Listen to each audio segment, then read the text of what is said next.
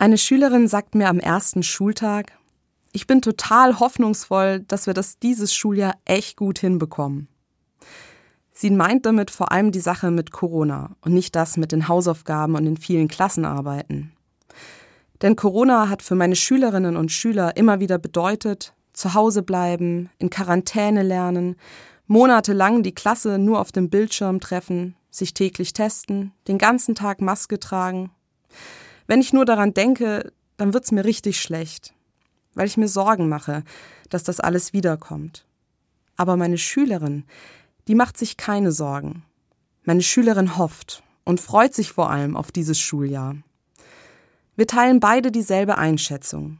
Die Schulen werden nicht mehr ganz geschlossen. Aber von Zeit zu Zeit könnten bestimmte Maßnahmen wieder sinnvoll sein. Trotzdem verhalten wir uns unterschiedlich. Ich mache mir Sorgen. Sie hofft. Ich nehme mich schon einmal in Acht vor möglichen Maßnahmen. Sie ist motiviert für einen besseren Herbst und ein neues Schuljahr.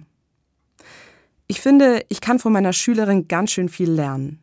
Denn während ich zum Schuljahresstart bereits genervt und sorgenvoll bin, zeigt sie sich positiv und freut sich, dass es wieder anders werden kann. Sie hat eine optimistische Haltung und kann so viel entspannter und fröhlicher ins neue Schuljahr starten, während ich mich selbst bremse mit meinen ganzen sorgenvollen Gedanken.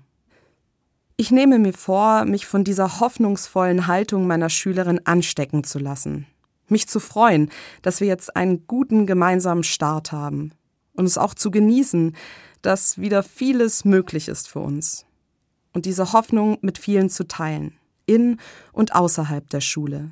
Denn ich glaube, die können wir alle gut gebrauchen.